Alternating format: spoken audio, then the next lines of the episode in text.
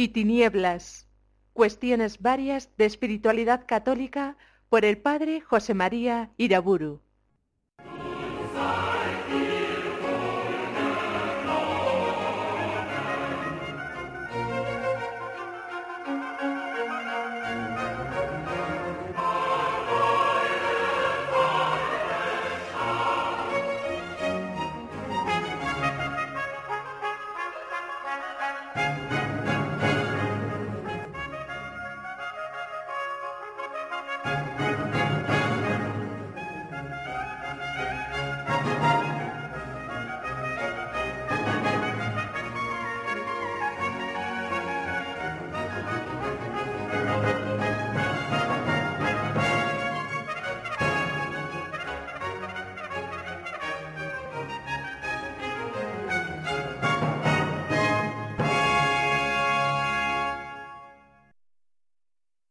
En el nombre del Padre, del Hijo y del Espíritu Santo.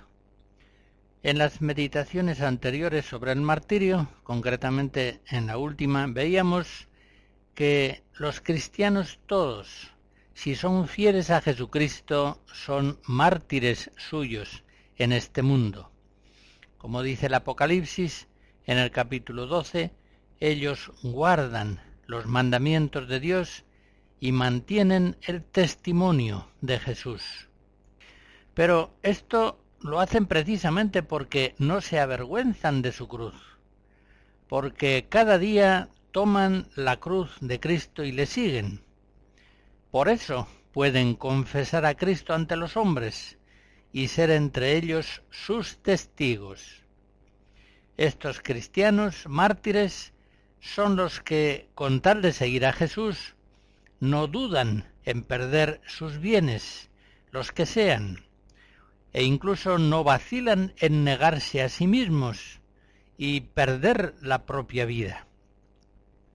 Llegada la ocasión, y si es preciso, no vacilan en arrancarse ojo, pie o mano, pues aunque sea tuertos, cojos o mancos, quieren sobre todas las cosas entrar en el reino de los cielos, en la plena unión con Dios.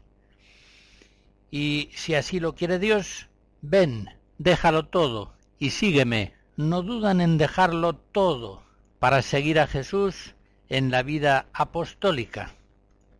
En un sentido amplio, pues, como estamos viendo, todos los cristianos fieles son mártires. Participan de la pasión y de la resurrección de Cristo en primer lugar en la Eucaristía, en los sacramentos, por supuesto, pero también cuando hacen cualquier obra buena, no podrían hacerla sin mortificar al hombre viejo. Cuando padecen las penas de la vida, aceptando con paciencia, con amor, con esperanza la cruz de Cristo, reconociendo su valor santificante, y si así lo dispone Dios en su providencia, están también dispuestos a padecer el martirio, entendiendo éste ya en un sentido pleno, es decir, un testimonio de la verdad que implica muerte. No dudan en aceptar la muerte corporal por el amor de Cristo, por causa de su nombre, por el reino de Dios. Pero antes de considerar el martirio en su sentido pleno, que implica muerte corporal, reafirmemos algo que es importantísimo. Toda la vida cristiana fiel es pues un continuo martirio, es un testimonio permanente de la verdad del Evangelio, es una ofrenda espiritual que no cesa, una ofrenda siempre posibilitada, impulsada por Cristo desde su cruz, desde su Eucaristía. Esto es mi cuerpo que se entrega por vosotros. Esta es mi sangre que se derrama para la salvación del mundo. San Ambrosio, en un sermón en el que comenta el Salmo 118, dice que si muchas son las persecuciones, también son muchos los martirios. Día a día eres tú testigo, es decir, mártir de Cristo. Fuiste tentado con el deseo de fornicación, pero por temor al juicio venidero de Cristo no creíste que debías mancillar la pureza del alma y del cuerpo. Eres mártir de Cristo. Te tentó el afán de la avaricia, de asaltar la heredad de tu inferior, de violar el derecho de la viuda indefensa, y sin embargo, por la contemplación de los mandamientos divinos, te decidiste antes a prestar ayuda que a ocasionar injuria eres testigo, eres mártir de Cristo. Tu tentación fue un impulso de soberbia, pero al ver al pobre y necesitado, te compadeciste piadosamente y preferiste abajarte que mostrarte arrogante. Eres testigo, eres mártir de Cristo. ¿Quién es más testigo veraz que aquel que cumpliendo los preceptos evangélicos confiesa que el Señor se hizo hombre. Qué numerosos, pues, son cada día los mártires ocultos de Cristo. Qué numerosos los que confiesan su nombre en el mundo. Pero consideremos ahora más detenidamente el misterio del martirio cristiano, su naturaleza teológica, su definición descriptiva, su identidad profunda en el ámbito de la Iglesia. De nuevo escucharemos fragmentos de la música de Bartok, concierto para cuerda, percusión y celesta.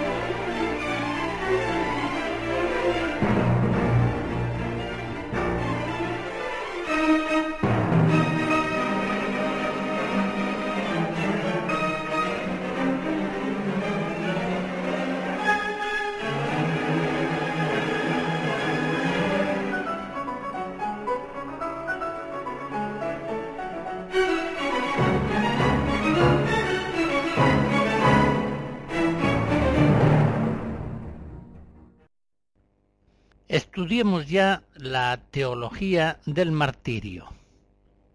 Y siendo el concepto teológico de martirio una elaboración de la tradición de la Iglesia, nos interesa especialmente la doctrina de Santo Tomás de Aquino, pues en este tema del martirio, como en tantos otros, el doctor angélico, el doctor común, no hace sino sistematizar teológicamente la doctrina de la Biblia y de la tradición.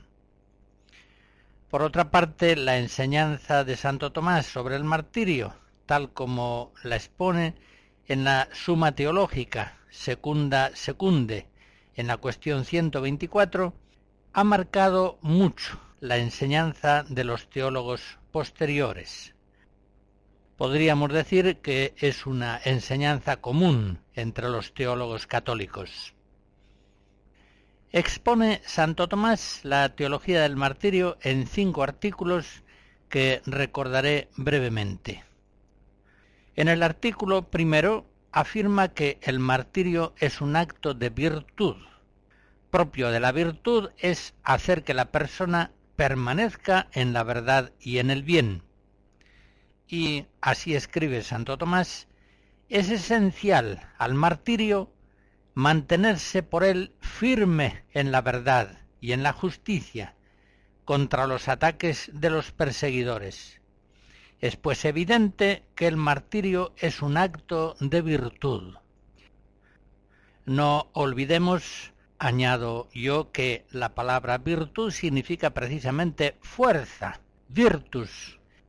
El martirio es fuerza espiritual, que por la gracia de Cristo Salvador resiste las impugnaciones del diablo, del mundo, de la carne. Por eso, en el artículo segundo de la cuestión citada, afirma Santo Tomás que el martirio es concretamente un acto de la virtud de la fortaleza. Evidentemente, son muchas las virtudes que se ejercitan en el martirio, la paciencia, la caridad, la abnegación de sí mismo, el amor a la Iglesia, la fidelidad a la verdad, la veracidad evangélica. Pero ha de considerarse, sin embargo, que el martirio es un acto propio de la virtud de la fortaleza, que actúa bajo el imperio de la caridad. En este artículo Analizando el martirio como virtud de la fortaleza, hace Santo Tomás observaciones psicológicas muy interesantes. Afirma concretamente que resistir, es decir, permanecer firme ante el peligro, es un acto más principal de la virtud de la fortaleza que atacar. Lo podemos decir con otras palabras, es más necesaria la fortaleza para resistir que para atacar. Y da Santo Tomás las siguientes razones. El que resiste permanece firme ante quien se supone en principio que es más fuerte, pues es el que ataca. Por otra parte, el peligro está presente en la resistencia, pero en cambio el peligro es futuro, en el ataque. Y en tercer lugar, el ataque puede ser breve o instantáneo, mientras que la resistencia puede exigir muchas veces una larga tensión de la virtud de la fortaleza. Pues bien, el mártir ejercita la virtud de la fortaleza resistiendo un mal extremo, la muerte corporal y, como dice el santo doctor, no abandona la fe y la justicia ante el peligro de la muerte. Y en ese mismo artículo, Santo Tomás hace notar que es la caridad, es la fuerza del amor, la que mantiene fiel al mártir. Dice así, de ahí que el martirio sea acto de la caridad como virtud imperante, y de la virtud de la fortaleza como principio del que emana. Ahora bien, el mérito del martirio procede fundamentalmente de la caridad, pues ya lo dice San Pablo en 1 Corintios 13, si repartiere toda mi hacienda y si entregara mi cuerpo al fuego, no teniendo caridad, de nada me aprovecha. En el artículo tercero, Santo Tomás afirma que el martirio es el acto cristiano más perfecto. Si el martirio se considerara solo como un acto de la fortaleza, habría otros posibles actos cristianos más perfectos y meritorios. Pero si se considera el martirio como el acto supremo de la caridad, es sin duda el más perfecto y meritorio acto cristiano. Y el martirio, ciertamente, se sufre por amor a Cristo, por amor a su reino, por amor a la comunión de los santos. El mismo Cristo dice a sus discípulos, todas esas persecuciones las sufriréis por mí, Mateo 5, por causa del Hijo del Hombre, Lucas 6, por causa de mi nombre. Juan 15. Según esto, escribe Santo Tomás en este artículo tercero, el martirio es, entre todos los actos virtuosos, el que más demuestra la perfección de la caridad, ya que tanto mayor amor se demuestra hacia alguien, cuanto más amado es lo que se desprecia por él, y más odioso aquello que por él se elige y soporta. Y es evidente, sigue diciendo, que el hombre ama su propia vida sobre todos los bienes de la vida presente, y que por el contrario experimenta el odio mayor hacia la muerte, sobre todo si es inferida con dolores y tormentos corporales. Por tanto, parece evidente que el martirio es, entre los demás actos humanos, el más perfecto en su género, pues es signo de la mayor caridad, ya que nadie tiene un amor mayor que éste de dar uno la vida por sus amigos.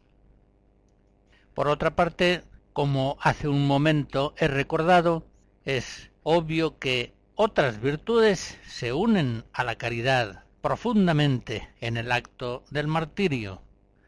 La abnegación, por la cual el mártir se niega a sí mismo, pierde su vida. Lucas 9. La virtud de la fe, por la que da testimonio de la verdad hasta la muerte. Juan 18. La obediencia a Dios y a sus mandatos. Una obediencia por la que el mártir se hace obediente hasta la muerte y muerte de cruz. Filipenses 2. Vengamos al artículo cuarto. En él Santo Tomás afirma que el martirio es morir por Cristo. Precisamente eso es el martirio, morir por amor de Cristo. Es la propia vida la que el mártir entrega con suprema fortaleza y amor a causa de un amor supremo a Jesucristo. Por eso la tradición de la Iglesia reserva el nombre de mártir a quien por Cristo ha sufrido la muerte, en tanto que llama confesor a quien por él ha sufrido azotes, exilio, persecuciones, prisión, cárcel, torturas. Prevalece pronto en la historia de la Iglesia el convencimiento de que la palabra mártir debe reservarse a aquel cristiano que ha muerto por amor a Jesucristo, por fidelidad a su verdad. La muerte, pues, es esencial al martirio Sólo el mártir es testigo perfecto de la fe cristiana, pues sufre por ella la pérdida de su propia vida. Por eso, a aquel que permanece en la vida corporal, por mucho que haya sufrido a causa de su fe en Cristo, no le ha sido concedido demostrar del modo más perfecto posible su adhesión a Jesucristo, su adhesión a la verdad evangélica así como su menosprecio hacia todos los bienes de la tierra, incluyendo en ellos la propia vida. Por eso dice Santo Tomás, para que se dé la noción perfecta del martirio, es necesario sufrir la muerte por Cristo. A esta afirmación general debe hacerse una excepción importante la Virgen María es la reina de los mártires, es verdaderamente mártir de Cristo. Ella, al pie de la cruz, sufre todo cuanto puede sufrir una persona humana. Y aunque no quiso Dios que la Virgen muriera violentamente, sino que fuera elevada en su día gloriosamente a los cielos en cuerpo y alma, con toda razón es considerada en la tradición de la Iglesia como la reina de los mártires.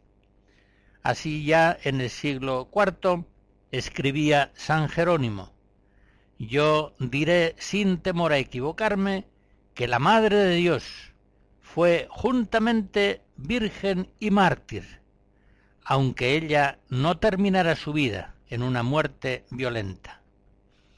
Y algo semejante dice San Bernardo cuando escribe, el martirio de la Virgen queda atestiguado por la profecía de Simeón, una espada te traspasará el alma, Lucas 2, y por la misma historia de la pasión del Señor. Este murió en su cuerpo, y ella no pudo morir en su corazón. Por último, Santo Tomás en el artículo quinto enseña que no sólo la fe es la causa propia del martirio. Escribe así, mártires significa testigos, pues con sus tormentos dan testimonio de la verdad hasta morir por ella, y no de cualquier verdad, sino de la verdad que es según la piedad. Tito 1, la verdad de Cristo. En los últimos tiempos, al disminuir la fe cristiana en la civilización occidental, la palabra mártir ha tenido una amplitud de extensión muy notable. Se habla en ocasiones de mártires que entregan su vida por la causa del marxismo, de la ecología o de tantas otras causas, verdaderas o falsas, buenas o malas. Pero la palabra mártir, al menos en Occidente, es de origen netamente cristiano, tiene un sentido propio, es aquel que ha entregado su vida por Cristo, que ha entregado su vida por la verdad, pero por la verdad de Cristo precisamente, por el Evangelio, por la fe. Y así a los cristianos que han sufrido martirio se les llama mártires de Cristo porque son sus testigos. En ese mismo artículo quinto continúa escribiendo Santo Tomás, según esto, todas las obras virtuosas, en cuanto referidas a Dios, son manifestaciones de la fe, y bajo este aspecto pueden ser causa de martirio. Y así, por ejemplo, la Iglesia celebra el martirio de San Juan Bautista, que no sufrió la muerte por defender la fe, sino por haber reprendido públicamente un adulterio, arriesgando así su vida. Esta enseñanza de Santo Tomás es clásica en los padres. San Juan Bautista muere como Cristo por dar testimonio de la verdad. Muere como Cristo para dar vida a sus hermanos con la verdad.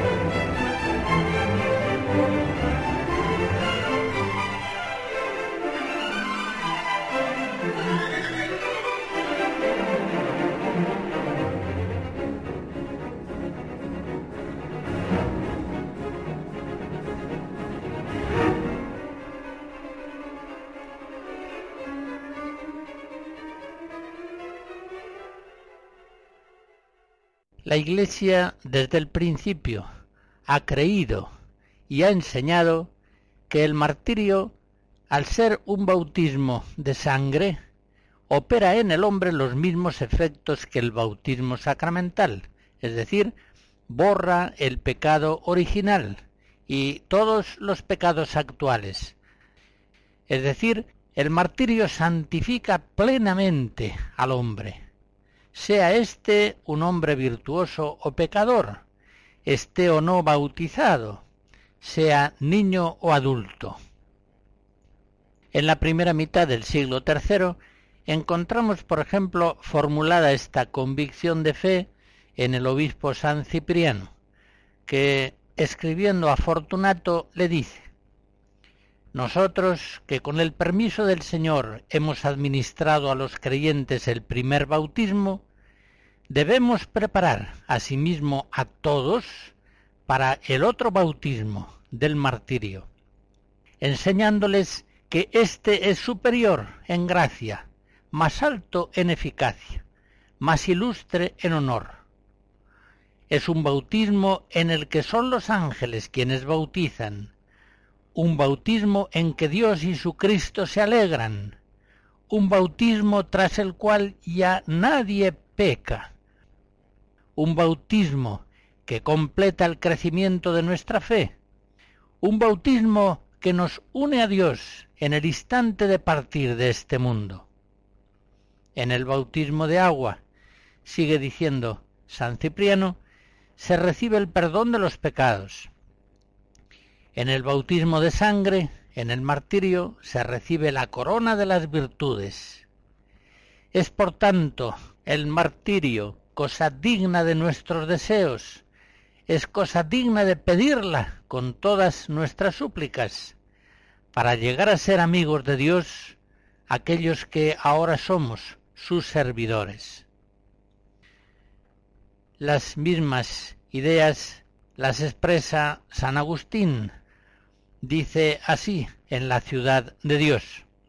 Cuantos mueren por confesar a Cristo, aunque no hayan recibido el baño de la regeneración, tienen una muerte que produce en ellos, en cuanto a la remisión de los pecados, tantos efectos cuantos produciría el baño en la fuente sagrada del bautismo. San Agustín, pues, deja bien claramente afirmado que por el martirio se unen los hombres perfectamente a la pasión de Cristo y que de ella reciben plenamente la virtualidad santificante del bautismo. Por eso la Iglesia nunca ha rezado por los mártires, siempre ha rezado a los mártires, pidiendo su intercesión ante Dios quiero ampliar estas consideraciones sobre el martirio tomando al martirio como criterio diferenciador de las teologías morales verdaderas de aquellas otras teologías morales que son falsas, que no pueden calificarse de cristianas, de católicas. Una moral es cristiana si integra el misterio de la cruz, es decir, si, llegada la ocasión, conduce al martirio. Por el contrario, una teología moral es falsa si no integra el misterio de la cruz, si autoriza al cristiano a separarse de la cruz, llegado el caso extremo en el que para mantenerse en el testimonio de Jesús y en la fe verdadera es preciso sufrir la muerte o perder otros grandes bienes de este mundo. Y las consideraciones que siguen no van a ser personalmente mías, propias. Van a estar hechas por el Papa Juan Pablo II, que en la encíclica Veritatis Splendor del año 1993 vincula profundamente la teología moral verdadera a la teología del martirio y denuncia una moral cristiana nueva, suave, acomodaticia, llevadera con las solas fuerzas de la naturaleza, asequible, pues, a todos, también a los que no hacen oración ni reciben habitualmente los sacramentos. El Papa, frente a una moral devaluada, falsificada, que excluye el martirio, que se avergüenza de la cruz de Jesús y que se cree con el derecho e incluso con el deber de eliminar la cruz que a veces abruma al hombre, da en su encíclica Veritatis Splendor la verdadera doctrina católica de la moral y del martirio. En el número 90 de su encíclica dice el Papa, la relación entre fe y moral resplandece con toda su intensidad en el respeto incondicionado que se debe a las exigencias ineludibles de la dignidad personal de cada hombre. Exigencias tuteladas por las normas morales que prohíben sin excepción los actos intrínsecamente malos. Y sigue diciendo en ese mismo número 90. El no poder aceptar las teorías éticas teleológicas, consecuencialistas y proporcionalistas que niegan la existencia de normas morales negativas relativas a comportamientos determinados y que son válidas sin excepción, haya una confirmación particularmente elocuente en el hecho del martirio cristiano, que siempre ha acompañado y acompaña la vida de la Iglesia. Está refiriéndose el Papa a ciertas morales que se dicen católicas, pero que no lo son porque se avergüenzan de la cruz de Cristo, que no admiten que haya actos intrínsecamente malos, injustificables en cualquier circunstancia por extrema que sea. En una palabra, que con una falsa benignidad perversa enseñan a pecar con buena conciencia. Estos moralistas enseñan a evitar el martirio sin escrúpulos, como si los fieles cristianos tuvieran derecho a guardar su propia vida, puestos en una situación extrema, aunque sea cometiendo actos grave e intrínsecamente deshonestos. Ellos dirán Dios no puede pedir a estas personas que, etc. Tienen derecho a ser felices, a intentarlo de nuevo. Dicho más crudamente, en este grave asunto usted puede lícitamente dejar a un lado la cruz y seguir a Jesús, sin embargo. Por eso, habiéndose generalizado estos planteamientos falsos, el Papa Juan Pablo II en esos años 90 se ve en la necesidad de reafirmar una moral cristiana capaz de permanecer fiel hasta la muerte en la observancia de los mandamientos divinos, una moral que tiene la belleza, la fortaleza, la estabilidad de la cruz de Cristo. Juan Pablo II, en el número 91 de su encíclica, sigue diciendo, ya en la antigua alianza encontramos admirables testimonios de fidelidad a la ley santa de Dios, llevada hasta la aceptación voluntaria de la muerte. Es ejemplar la historia de Susana, a los dos jueces injustos que la amenazaban con hacerla matar si se negaba a ceder a su pasión impura, ella responde así, ¿En qué aprieto me veo estrechada por todas partes. Si hago esto, es la muerte para mí. Si no lo hago, no escaparé de vosotros. Pero es mejor para mí caer en vuestras manos sin haberlo hecho que pecar delante del Señor. Daniel 13. Sigue escribiendo Juan Pablo II. Susana, prefiriendo morir inocente en manos de los jueces, atestigua no sólo su fe y confianza en Dios, sino también atestigua su obediencia a la verdad y al orden moral absoluto. Con su disponibilidad al martirio, proclama ella que no es justo hacer lo que la ley de Dios califica como mal para sacar de ello algún bien. Susana elige para sí la mejor parte, un testimonio purísimo, sin ningún compromiso, de la verdad y del Dios de Israel sobre el bien. De este modo manifiesta en sus actos la santidad de Dios. De modo semejante, en los umbrales del Nuevo Testamento, Juan el Bautista, rehusando callar la ley del Señor y aliarse cómplice con el mal, murió mártir de la verdad y la justicia. Y así fue precursor del Mesías incluso en el martirio.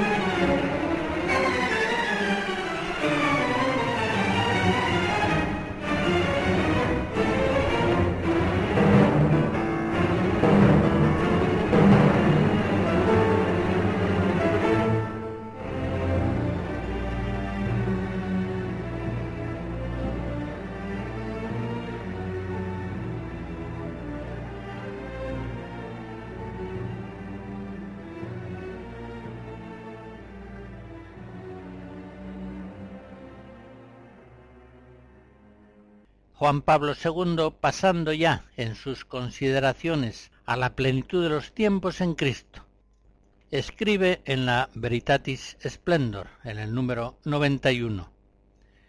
En la nueva alianza se encuentran numerosos testimonios de seguidores de Cristo, comenzando por el diácono Esteban y el apóstol Santiago, que murieron mártires por confesar su fe y su amor al Maestro y por no renegar de él. En esto han seguido al Señor Jesús, que ante Caifás y Pilato rindió tan solemne testimonio. Palabras de San Pablo en 1 Timoteo 6, confirmando la verdad de su mensaje con el don de la vida. Sigue diciendo el Papa. Otros innumerables mártires aceptaron las persecuciones y la muerte antes que hacer el gesto idolátrico de quemar incienso ante la estatua del emperador. Incluso rechazaron el simular semejante culto, dando así ejemplo también del rechazo de un comportamiento concreto contrario al amor de Dios y al testimonio de la fe. Con la obediencia ellos confían y entregan, igual que Cristo, su vida al Padre, que podía liberarlos de la muerte. Hace referencia a la frase de Hebreos 5.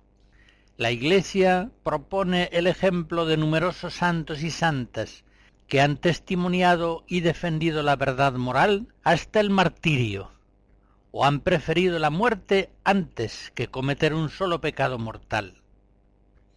Elevándolos al honor de los altares, la Iglesia ha canonizado su testimonio y ha declarado verdadero su juicio, según el cual el amor implica obligatoriamente el respeto de sus mandamientos, incluso en las circunstancias más graves, y el rechazo de traicionarlos, aunque fuera con la intención de salvar la propia vida. Sigue escribiendo el Papa en el número 92 de la Veritatis Splendor. En el martirio, como confirmación de la inviolabilidad del orden moral, resplandecen la santidad de la ley de Dios y a la vez la intangibilidad de la dignidad personal del hombre, creado a imagen y semejanza de Dios. Es una dignidad que nunca se puede envilecer, aunque sea con buenas intenciones, cualesquiera que sean las dificultades. Ya Jesús nos exhorta con la máxima severidad de qué le sirve al hombre ganar el mundo entero si arruina su vida Marcos 8. El martirio demuestra como ilusorio y falso todo significado humano que se pretendiese atribuir, aunque fuera en condiciones excepcionales, a un acto en sí mismo moralmente malo. El martirio es pues también exaltación de la perfecta humanidad y de la verdadera vida de la persona, como atestigua San Ignacio de Antioquía dirigiéndose a los cristianos de Roma, lugar de su martirio. Por favor, hermanos, no me privéis de esta vida, no queráis que muera. Dejad que pueda contemplar la luz. Entonces seré hombre en pleno sentido. Permitid que imite la pasión de mi Dios. Sigue Juan Pablo II en el número 93 de la Veritatis Splendor. Finalmente, el martirio es un signo preclaro de la santidad de la Iglesia. La fidelidad a la ley santa de Dios, atestiguada con la muerte, es anuncio solemne y compromiso misionero usquad sanguinem para que el esplendor de la verdad moral no sea ofuscado en las costumbres y en la mentalidad de las personas y de la sociedad.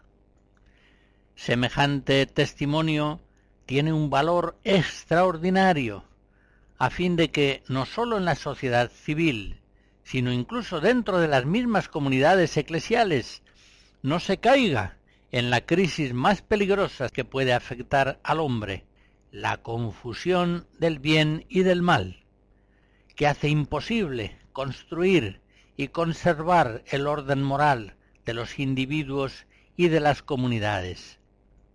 Los mártires y de manera más amplia todos los santos en la Iglesia, con el ejemplo elocuente y fascinador de una vida transfigurada totalmente por el esplendor de la verdad moral, iluminan cada época de la historia despertando el sentido moral.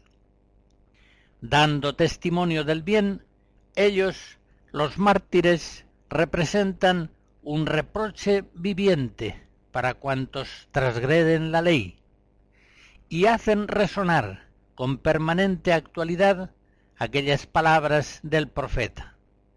Ay, los que llaman al mal bien y al bien mal. Ay de aquellos que dan oscuridad por luz y luz por oscuridad, que dan amargo por dulce y dulce por amargo. Isaías 5. Continúa el Papa. Si el martirio es el testimonio culminante de la verdad moral, al que relativamente pocos son llamados, Existe, no obstante, un testimonio de coherencia que todos los cristianos deben estar dispuestos a dar cada día, incluso a costa de sufrimientos y de grandes sacrificios. En efecto, ante las múltiples dificultades que incluso en las circunstancias más ordinarias puede exigir la fidelidad al orden moral, el cristiano, implorando con su oración la gracia de Dios. Está llamado a una entrega a veces heroica. Le sostiene la virtud de la fortaleza, que, como dice San Gregorio Magno, le capacita a amar las dificultades de este mundo a la vista del premio eterno. He citado ampliamente estos textos que acerca del martirio escribe Juan Pablo II en la magnífica encíclica Veritatis Splendor. La grandeza sobrehumana que la fe cristiana infunde en la vida moral del hombre tiene su clave permanente en la cruz de Cristo, que da acceso a la vida gloriosa del resucitado. La participación en la cruz de Jesús, es decir, el martirio asegura a la moral cristiana una fidelidad amorosa a la ley divina que no vacila ni ante peligros, perjuicios, marginaciones sociales, sufrimientos, no vacila ni siquiera ante la muerte. En fin, nuestra consideración de la teología del martirio ha de verse completada mencionando, aunque sea brevemente, el martirio espiritual, que puede darse en la vida cristiana en modalidades muy diversas. Hace un momento afirmábamos que la Virgen María es la reina de los mártires. Ella sufrió, sin duda, un verdadero martirio al pie de la cruz, compadeciendo la pasión de su Hijo.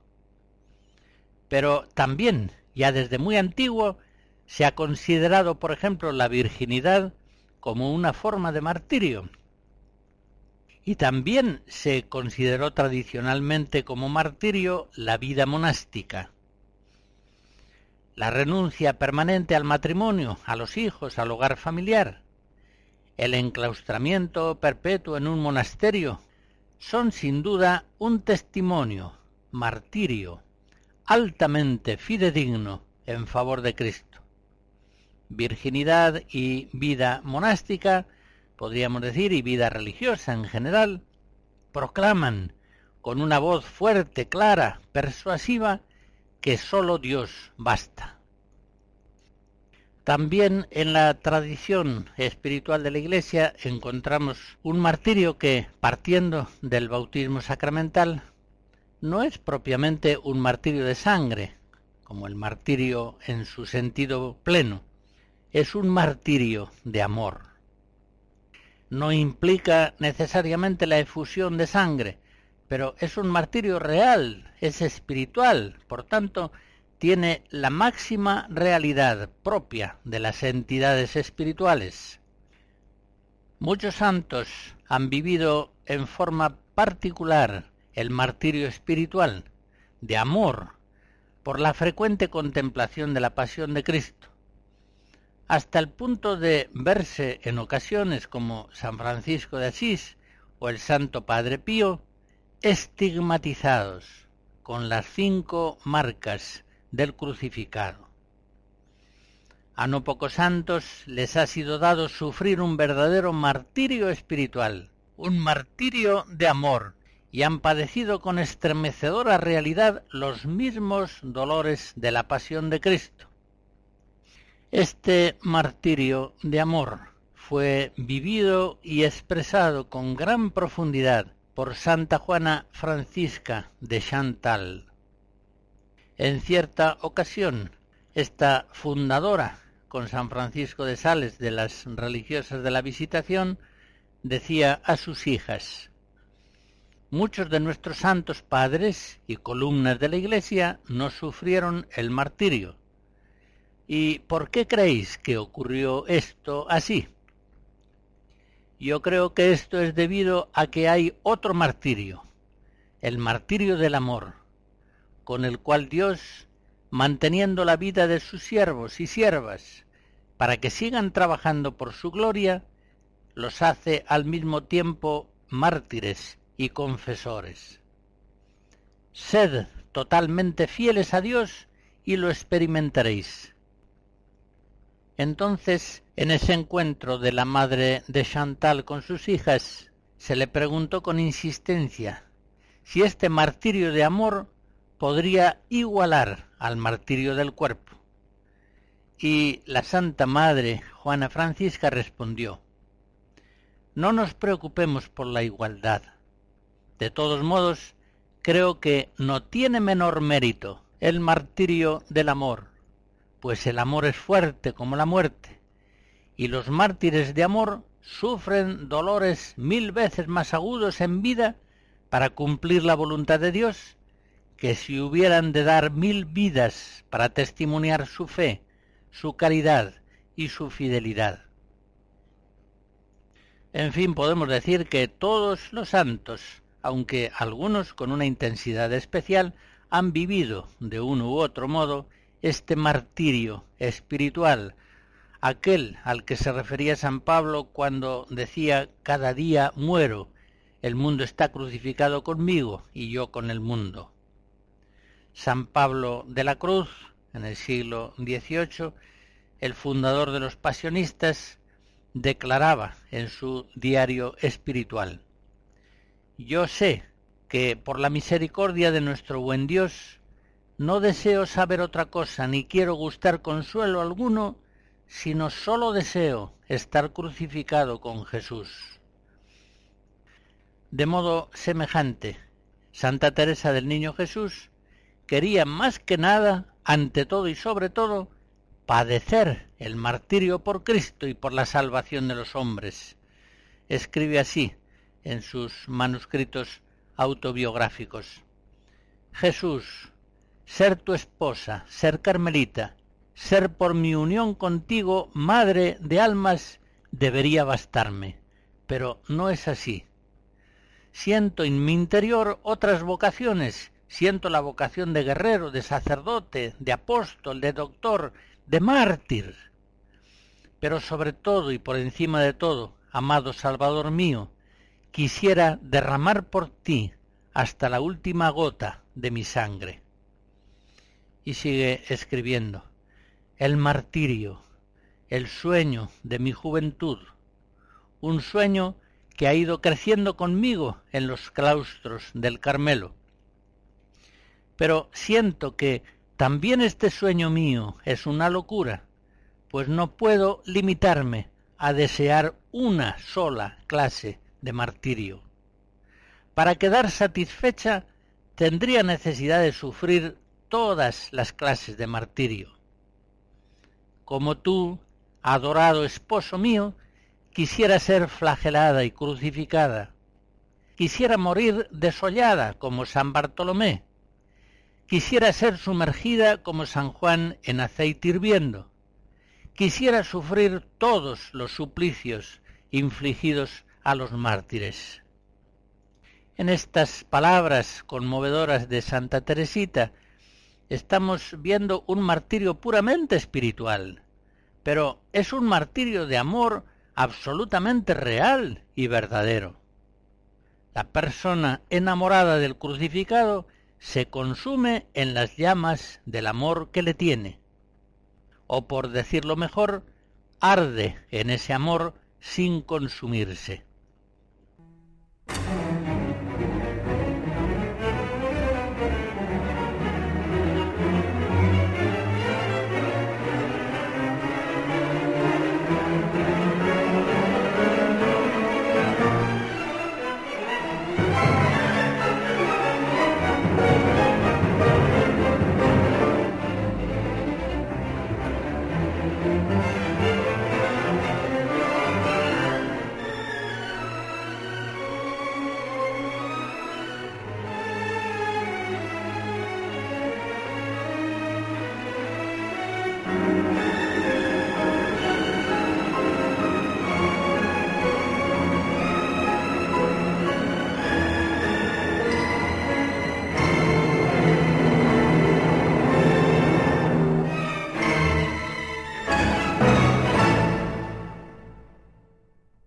Bendición de Dios Todopoderoso, Padre, Hijo y Espíritu Santo, descienda sobre ustedes y les guarde siempre.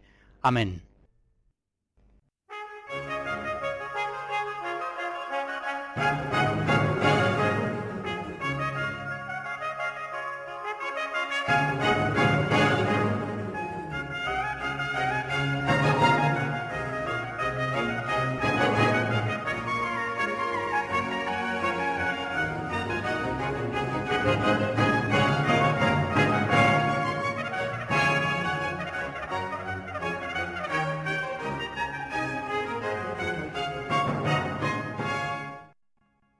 Hemos escuchado Luz y Tinieblas, cuestiones varias de espiritualidad católica por el padre José María Iraburu.